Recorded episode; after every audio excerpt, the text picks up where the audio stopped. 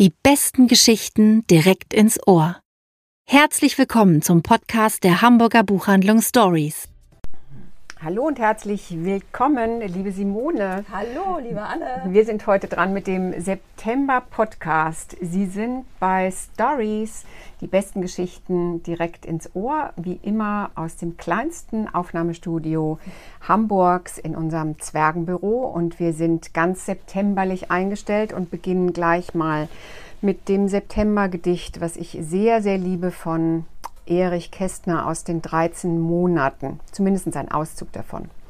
Das ist ein Abschied mit Standarten aus Pflaumenblau und Apfelgrün. Goldlack und Astern flackt der Garten und tausend Königskerzen glühen. Das ist ein Abschied mit Posaunen, mit Erntedank und Bauernball. Kuhglocken läutend ziehen die braunen und bunten Herden in den Stall. Das ist ein Abschied mit Gerüchen aus einer fast vergessenen Welt. Mus und Gelee kocht in den Küchen, Kartoffelfeuer qualmt im Feld. Bist du auch dabei? Oh ja, das passt ja hervorragend. Kochst du Marmelade? Ich koche nicht Marmelade, aber ich äh, sollte es mal ausprobieren, jetzt nach diesem Gedicht. Ich glaube, es ist wahnsinnig kontemplativ und schön. Ja, ich glaube, wir haben noch gar nicht gesagt, wer hier spricht. Ne? Ja, also, genau. Simone Finkenwirth und Anne-Rose Beurich. Hallo. Hallo. Simone. Ja, dann fange ich doch gleich mal an und ich nehme dich und sie und euch mit äh, nach Island. Ähm, und wir machen auch einen kleinen Zeitsprung, weil die Geschichte, die ich mitgebracht habe, spielt 1835. Geschrieben hat sie Sibel Grambert, der letzte seiner Art, erschienen im Eisele Verlag und aus dem Französischen übersetzt. Wunderschönes von Buch. Sabine Schwenk. Ja, es sieht doch wieder zauberhaft aus, oder? Ganz, ganz großartig. Toll. Also der Eisele Verlag macht tatsächlich auch immer so wundervolle Bücher. Und ja, ich war sehr neugierig, da ich mich A, äh, für Tiere sehr interessiere, für Tiergeschichten, aber auch, weil da vorne so ein großer Button drauf ist, dass Michelle Hülbeck begeistert ist äh, von diesem Buch. Und ich habe mich hineingestürzt und ich würde ganz gerne meinen Text äh, mit einem Zitat anfangen, weil das trifft so gut. Sie waren wie zwei Verrückte, die sich von der Gesellschaft abgesondert hatten zwei Zauberwesen aus den Zeiten von Merlin, die zurückgezogen in einem Wald lebten, den niemand betrat. Außer ich oder wir. Denn diese beiden Wesen, um die es hier geht, Zitat ist schon vorbei, äh, sind einmal ist es Gast, das ist ein Zoologe und sein gefiederter Freund Prosp. Prosp. Prosp. Mhm. Ähm, der ähm, Zoologe ist quasi auf Forschungsreise nach Island, möchte dort die Fauna erforschen. Als er dort ähm, ankommt, quasi noch gar nicht richtig an Land ist, beobachtet er, wie die Matrosen Riesenalke äh, quasi äh, töten, auf ihren Eiern herumtreten, um das Fleisch hinterher zu essen. Ganz grausame Szene, also das Buch fängt wirklich sehr grausam an. Man sollte aber dabei bleiben, denn dann wird man belohnt. Und es überlebt einer dieser Riesenalke und das ist der Prosp, den Gas quasi aus dem Meer herausfischt, mitnimmt und eigentlich möchte Gas den Vogel zeichnen, erforschen. Aber es passiert etwas mit den beiden, denn sie fangen an, sich anzufreunden. Mhm.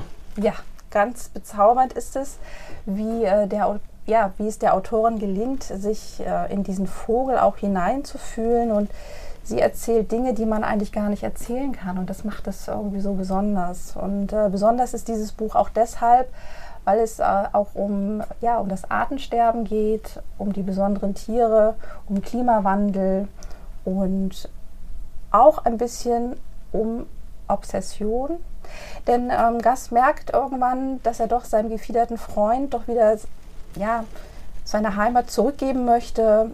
Und er steht vor der großen Frage, bringe ich ihn zurück zu seinen äh, Freunden oder behalte ich ihn? Mhm. Gibt Lass es Riesenalke? Die gibt es nicht mehr. Die gibt es nicht mehr, sind tatsächlich ja. ausgestorben. Also ja. der, der letzte seiner Art war tatsächlich mhm. der letzte seiner Art. Mhm. mhm. mhm.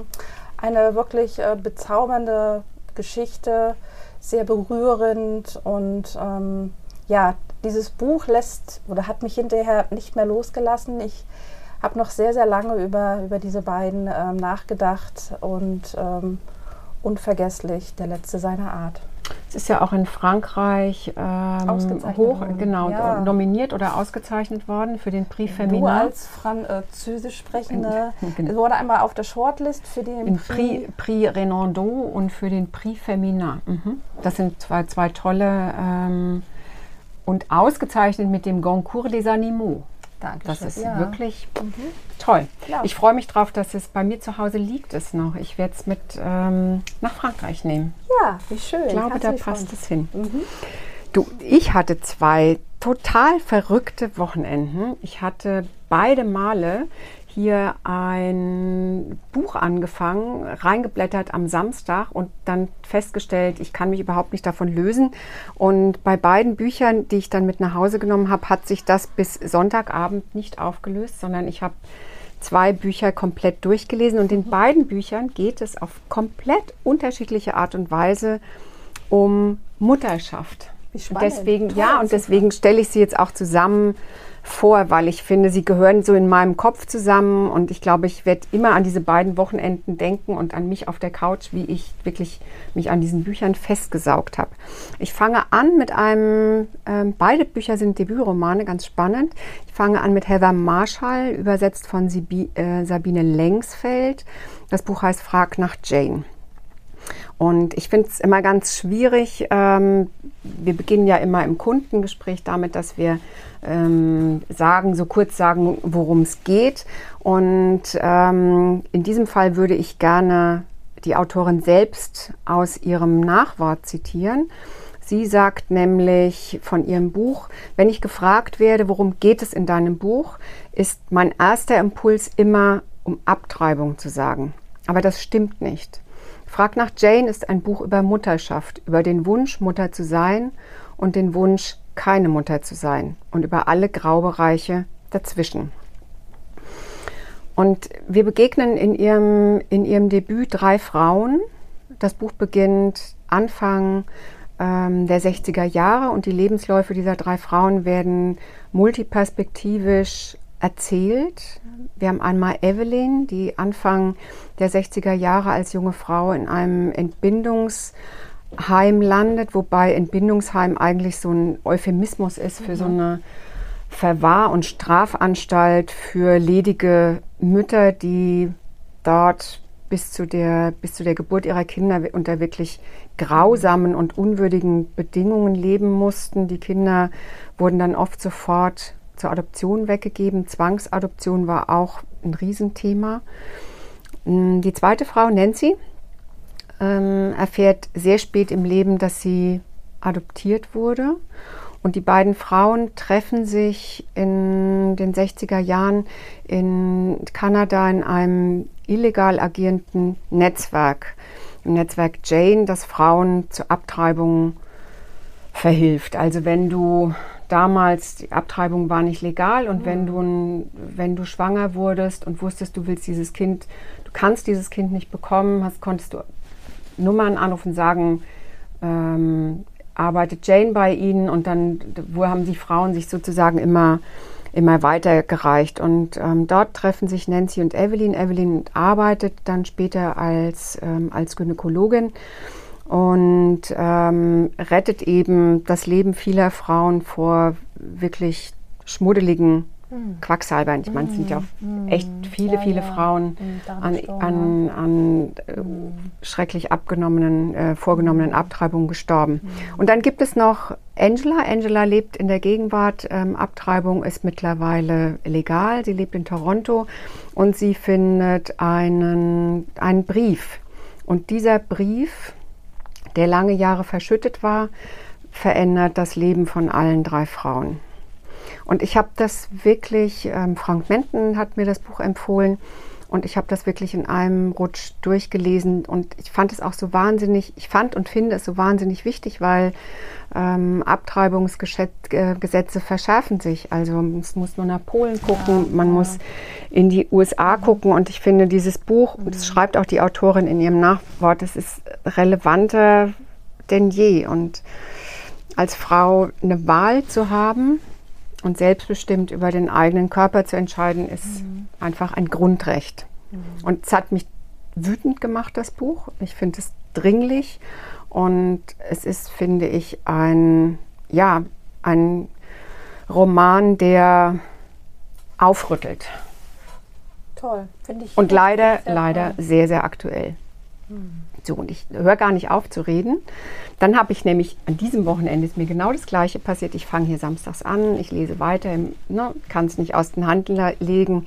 Ähm, du warst ja dabei. Ja, du warst ja, dabei. du hast dich da festgelesen.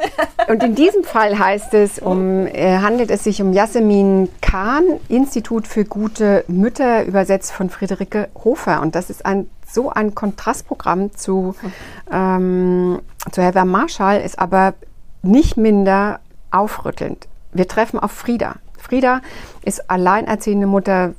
Ähm, ihre kleine Tochter Harriet ist 18 Monate alt. Der Vater von Harriet ist kurz nach der Geburt ähm, ausgezogen, lebt mit seiner neuen Partnerin zusammen. Und Frieda als Alleinerziehende, beziehungsweise sie hat die kleine dreieinhalb Tage ähm, in der Woche, versucht einfach zwischen ihrem eigenen Anspruch und Erschöpfung nicht den Verstand zu verwerten, nicht den Verstand mhm. zu verlieren, völlig verrückt zu werden. Und dann gibt es etwas, was sie selber den schlechtesten Tag ihres Lebens nennt. Sie muss für ihren Arbeitgeber das Haus kurz verlassen und sie lässt Harriet angeschnallt im Buggy zurück.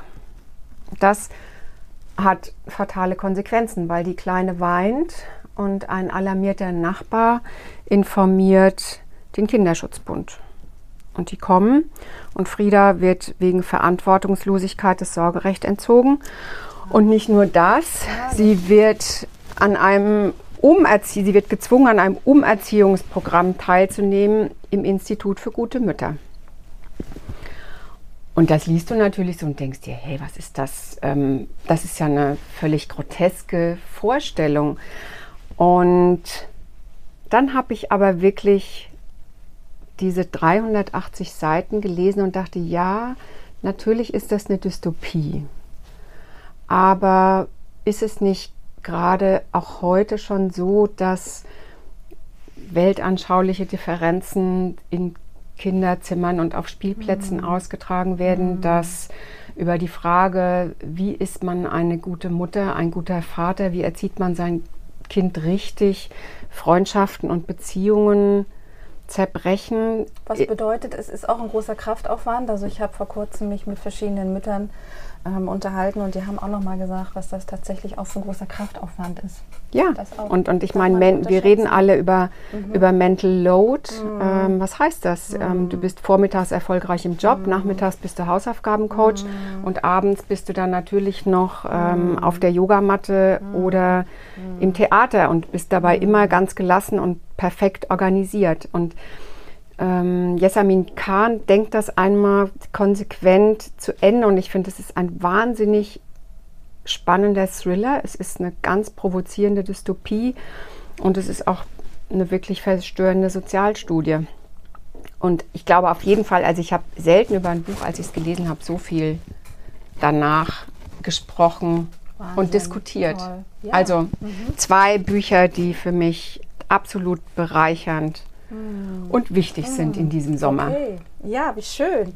Ich komme jetzt auch zu einem Buch, was sehr bereichernd ist und ähm, aber auch gleichzeitig wohltuend. Und ähm, ich weiß nicht, wie es dir geht, aber wenn der Sommer sich so dem Ende neigt, beschleicht mich immer so ein leichtes Unbehagen. Wenn ich sehe, da kommt der Winter, es wird kalt, es wird dunkel. Geht mir gar nicht so. Nee, aber nee. Nicht. Okay. Ich finde es toll. Ja? Das heißt, wie lange, Abend, lange Abende lesen, ja. kochen, schlechte ja. Filme gucken. Ja, okay. Na gut. Aber gut. Ja. du willst mir ja eigentlich was anderes erzählen. Ich möchte dir eigentlich sagen, dass ich das dieses Jahr nicht haben werde, da ich äh, das neue Buch von Gabriele von Annem gelesen habe. Der Trost der Schönheit. Vielen ist die Autorin sicherlich noch bekannt von ihrem eindringlichen Buch Das Leben ist ein vorübergehender Zustand, in dem sie über die äh, Krankheit äh, ihres Mannes äh, erzählt hat, berichtet hat, was das für sie auch bedeutet hat. Und insofern war meine Vorfreude groß, als ich wusste, es gibt was Neues. Und was darf ich dir sagen? ich bin wieder begeistert. Mhm. Also ich habe dieses Buch noch gar nicht aufgeschlagen und ähm, war in ihren Sätzen, in ihren Gedanken gefangen. Sätze sind quick, lebendig, berühren und haben auch eine bezaubernde Note. Und ähm, ich neige dazu, ja mal vorzulesen. Mm, damit ihr, damit du und sie noch einen kleinen Einblick bekommen, möchte ich nämlich mit dem Start dieses Essays, dieses Buches beginnen. Startet bei ihr nämlich am 74. Geburtstag. Am Morgen meines 74. Geburtstags wollte ich nicht in den Tag. Ich zwinkerte ihm beim Aufwachen kraftlos zu und schloss gleich wieder die Augen. Lag wie ein ausgestopftes Schlaftier zwischen den Kissen während ein jemand oder ein etwas in mir herumwisperte. Ich verstand kein Wort, wollte auch nichts verstehen, wollte die Sätze wie Schneeflocken rieseln und schmelzen lassen, bevor ich sie hätte begreifen können. Aber sie steht dann trotzdem auf. Mhm. Sie weiß, wie sie es sich alleine schön macht. Sie hat sich am Abend zuvor einen äh, Blumenstrauß gekauft und versucht quasi jetzt sich auch als Frau, als Mensch wieder neu zu finden. Und genau darum geht es auch in dem Buch. Also dieses Buch ist ähm, so vieles in einem. Zum einen natürlich geht es um die Schönheit in ihrer vielfältigen Form. Was kann sie bewirken? Schönheit muss nicht teuer sein. Schönheit gibt es überall. Und sie bezieht dabei auch Gedanken, Zitate von anderen Menschen mit ein. Aber zur Schönheit gehören aber auch noch andere Themen. Also sie überlegt natürlich oder geht auch in sich, was bedeutet das für mich jetzt als 74-jährige Frau? Bin ich eine alte Frau? Fühle ich mich so alt? Mhm. Sie geht mit wachem Blick durch die Welt und reflektiert alles um sie herum. Und ich habe einen kleinen Post-it geschrieben. Jede Seite ist ein Juwel und das ist es auch. Es ist mhm. kein Buch, das, das, du in einem Atemzug durchrauschst. Dafür ist es einfach zu, zu reichhaltig. Mhm. Und es ist ein Buch, das man bei uns an vielen Stellen finden würde, also sowohl im Sachbuch, bei den Ratgebern, biografisch ist alles dabei und ja, dieses Buch leuchtet und wärmt mich. Es ist ja wie, wie eine wärmende Umarmung von einer guten Freundin. Also viele tolle Sätze für einen selber zum Rausschreiben oder ja, für einen Menschen, dem es gerade nicht gut geht. Es klingt so ganz lebensklug und ist bejahend, wertschätzend. Sehr. Mhm. Also ich habe schon eine Idee, wem ich das schenke. Wie schön. Mhm. Mhm. Mir natürlich auch. Mir mhm. natürlich auch. Aber noch jemandem anders. Mhm. Schön. Mhm. Was haben wir jetzt als nächstes? Ach, jetzt haben wir ein Buch, was eigentlich schon ein fast ein alter Gast ist hier im, in unserem Podcast, weil Sarah es schon in der englischen Originalausgabe vorgestellt hat. Und zwar ist es von Emily St. Joan Mandel, Das Meer der endlosen Ruhe. Und ich habe gerade so ein totales Déjà-vu an einen Podcast mit Sarah, wo Sarah hier sitzt und anfängt zu erzählen und ich dann zu ihr sage, Sarah, ich muss dieses Buch lesen. Ähm, wann wird es übersetzt? Und Toll, jetzt ist es ist übersetzt. Da. Es ist übersetzt von Bernhard Robben und dem ähm, Übersetzer, der auch Ian McEwan übersetzt. Ähm, und es das heißt das Meer der endlosen Ruhe. Habe ich vielleicht schon gesagt, oder? Ja. Macht nichts. Ja, kann, man, kann man nicht häufig mhm. genug wiederholen. Und es hat unterschiedliche Zeitebenen. Wir beginnen 1912 mit einem britischen reichen Erben, der so eine Bildungsreise nach Kanada macht, weil er eigentlich hat sich in England schlecht benommen und er muss für eine Weile das Land verlassen und der hat so eine so eine multisensuelle Erscheinung in so einem finsteren Wald. Er glaubt auf einmal, dass er in einer großen Kathedrale ist und er hört Musik und er ist ganz verwirrt und dann dauert es für einen Sekundenbruchteil und dann ist das wieder vorbei. Das gleiche Erlebnis hat ähm, ungefähr 80 Jahre später ein, die Schwester eines ähm, Komponisten, die Ähnliches erlebt und das versucht in einem Video festzuhalten. Und dann treffen wir noch auf eine Schriftstellerin, auf Olive, die lebt im Jahr 2203 auf einer Mondkolonie ist ähm, über, über die Grenzen des Mondes hinweg bekannt und Bestsellerautorin und die ist auf einer Lesereise auf der Erde. Und zu guter allerletzt haben wir noch Gaspari, der lebt im fernen 2401.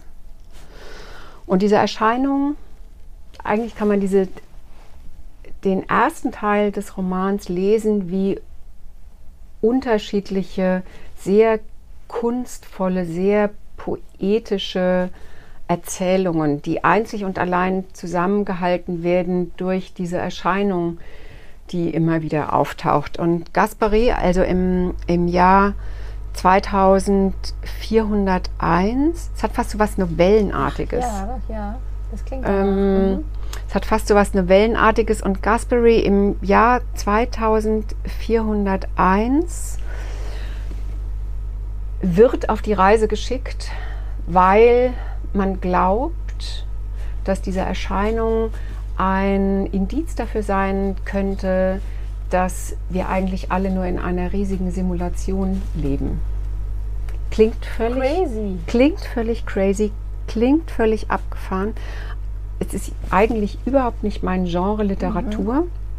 aber ich war hingerissen, mhm. weil das einerseits so wahnsinnig wirklich schön und leise und poetisch mhm. ist und auch immer so ein, so so ein besonderen Witz hat und weil es aber natürlich zum anderen auch so diese Frage antriggert, ähm, ja, leben wir in einer Simulation, worüber ich mir in meinem Alltag eigentlich normalerweise nicht so viel Gedanken mache, aber das hat ja schon was ganz, ja, wenn du da anfängst drüber nachzudenken, mhm. Ist es ja so, als ob du in so einen in so einen wirbelnden Tümpel eintauchst. Mhm. Und Zeitreisen, mhm. finde ich, sich mhm. damit zu beschäftigen, sind einfach mhm. irre spannend. Also, ich werde jetzt alle Bücher von Emily St. John Mandel lesen, vielleicht nicht hintereinander weg. Das könnte mein, der Bewältigung meines Alltags vielleicht zuwiderlaufen, ähm, wenn ich mich zu viel mit Zeitreisen und Zwischenwelten befasse. Aber ich fand es großartig. Und wenn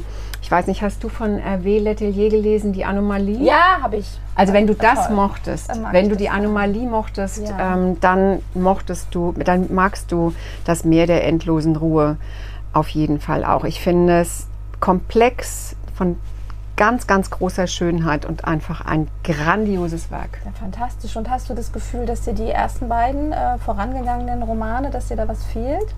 Nein, nicht wirklich. Aber also du, du, es bezieht sich, die Romane beziehen sich, zumindest das Glashotel, also mhm. der Vorgänger, ähm, nimmt Bezug darauf, beziehungsweise mhm. umgekehrt, das Meer der endlosen Ruhe nimmt Bezug auf das Glashotel. Aber das macht einen mhm. eher noch neugieriger zu sagen, mhm. ach, da, das will ich irgendwie, das will ich mhm. auch lesen. Aber es fehlt dir gar nichts. Also du kannst das absolut unabhängig, unabhängig voneinander. voneinander lesen. Toll, ja die, die Autorin ist mir schon so oft begegnet und ich habe sie bislang tatsächlich äh, noch nicht äh, gelesen, habe dieses Buch aber auch bei mir zu liegen und ja, ganz es. neugierig drauf, weil ich ja, tatsächlich so diesen Podcast vor einem Jahr gehört habe und dachte, ach nein, ah, das willst du lesen. Ja, ja genau. Das ja. war vor einem Jahr, ne? Genau. Ja, perfekt. Also ja. jetzt für alle, die das auch gehört haben und sich darauf freuen, dass es übersetzt ist. Es ist übersetzt. Kommt in den Laden, kommen Sie in den Laden und tauchen sie ein in das mm. Meer der endlosen Ruhe. Mm, wie schön.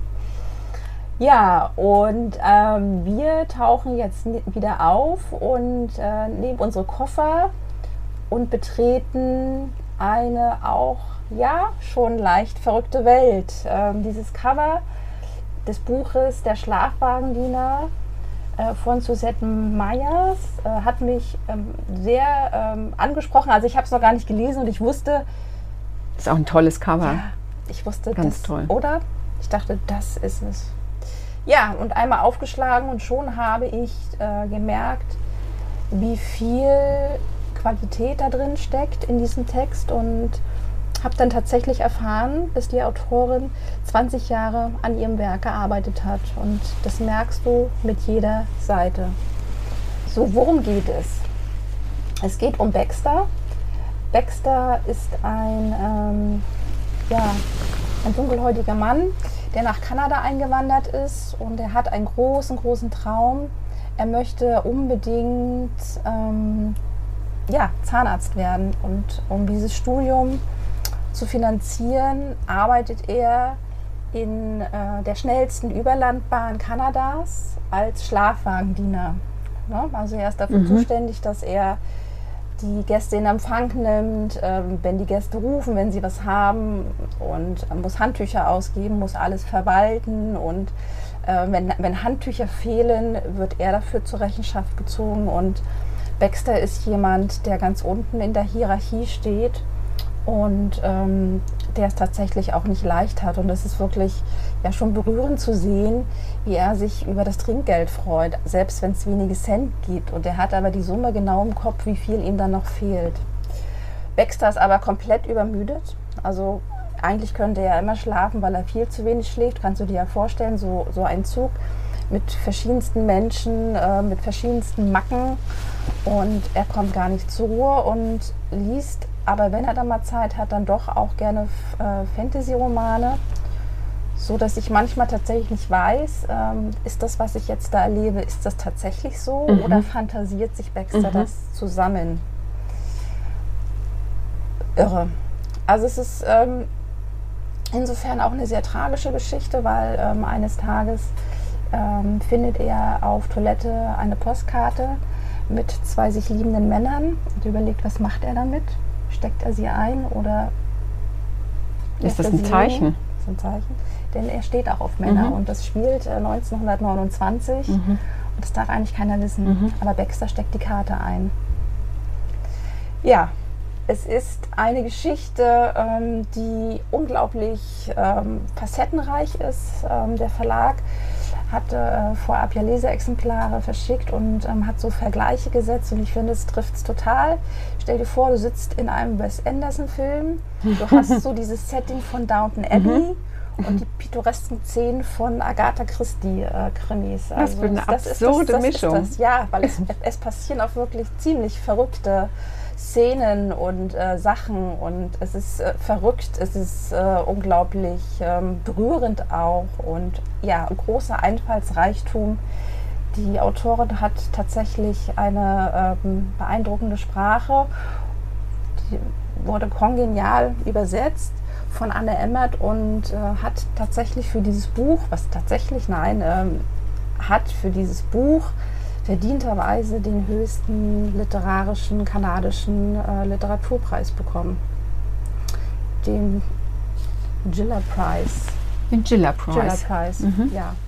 Also der Wagenbach Verlag hat da tatsächlich was ganz äh, Wunderbares mhm. herausgesucht und ja, du kennst es ja, wir lesen wirklich viel, viel, viel Gutes, aber es gibt dann doch diese Bücher, die einem manchmal das Gefühl geben, ich träume, weil mhm. es ist einfach zu gut und zu schön, um wahr mhm. zu sein. Ja, oder die einem das Gefühl geben, hier bin ich richtig. Ich habe ja. auf jeden Fall den richtigen Beruf gewählt. Auf jeden Fall, ja. So geht es mir auch mit ähm, meinem letzten Buch ähm, von Juli Ozuka, Solange wir schwimmen, mhm. herausgegeben in dem wunderbaren Ma Hamburger Mare Verlag und übersetzt von Katja Scholz. Ähm, ich habe von Juli Ozuka schon das Debüt, wovon wir träumten, oh, gelesen ja, und fand ich wirklich großartig. Mhm. Und ähm, die Messlatte hing natürlich schon hoch. Mhm. Ne? Wenn du so ein mh, mm, ja dann, du wirst ja, man wird ja dann schon leicht enttäuscht, wenn vor allen Dingen auch viel Zeit vergangen ist zwischen dem Debüt und dem zweiten Roman. Und am Anfang dachte ich auch tatsächlich so, hm, weiß nicht. Es spielt nämlich im Hallenbad. Ähm, es beginnt im Hallenbad. Und äh, ich gehöre zu denjenigen, für die Hallenbäder ein echtes Grauen sind. Ich nicht, ich liebe Hallenbäder. Genau. Du gehörst zur zweiten Kategorie. Ähm, für andere ist es ja das zweite Zuhause. Mhm. Ähm, und ich denke mir immer, also wenn ich Hallenbäder schön fände, dann wahrscheinlich deswegen, weil das so eine Art gekacheltes Niemandsland ist, wo eigentlich alle Menschen gleich sind und mm. ähm, es ist nur reduziert auf Badekappe und Badekleidung und Handtuch. Und vielleicht noch, wenn du so Bahnschwimmerin bist, welche Bahn du wählst, ob du die Langsamschwimmerbahn nimmst Also, also wenn ich Hallenbäder mögen würde, dann wahrscheinlich, weil es so ein demokratischer, zutiefst demokratischer, klassenloser Ort ist. Ja, aber auch ein, ein, Rohr, ein, ein Ort der, der Ruhe. Also wenn man schwimmt, dann so. Und ich mag das Blau einfach zu gerne. Aber Chlor, auf, auf Chlorwasser Okay. könnte ich verzichten, da gebe ich dir recht. Also wir treffen jedenfalls eine, eine namenlose Erzählerin, die uns mitnimmt in ein Hallenbad im Irgendwo und die erstmal so beschreibt von den Eigenheiten und Ritualen der, der Schwimmgemeinde. Und ähm, da dachte ich wirklich so, Moment mal, bin ich jetzt irgendwie im Jahresbericht der, der Bademeistergewerkschaft gelandet. Und dann verändert sich aber auf einmal die Szenerie, nämlich in dem Schwimmbecken am Boden taucht ein Riss auf. Und dieser Riss, der eigentlich nur haarfein ist, stört ganz empfindlich diese, die Ordnung dieser Bahnen, Schwimmerinnen und Schwimmer. Und es gibt eine Frau in, diesem, in dieser Schwimmgruppe, die einzige, die einen Namen hat, ist Alice. Und Alice dreht auch immer ihre täglichen Runden und man spürt in diesem Erzählen über diesen Riss, dass für Alice eigentlich der Riss gar keine Bedeutung mehr hat, weil sie zunehmend, sie ist dement und sie verliert zunehmend den Kontakt ähm, zu ihrem Alltag und die Verbindung zu ihrem Alltag.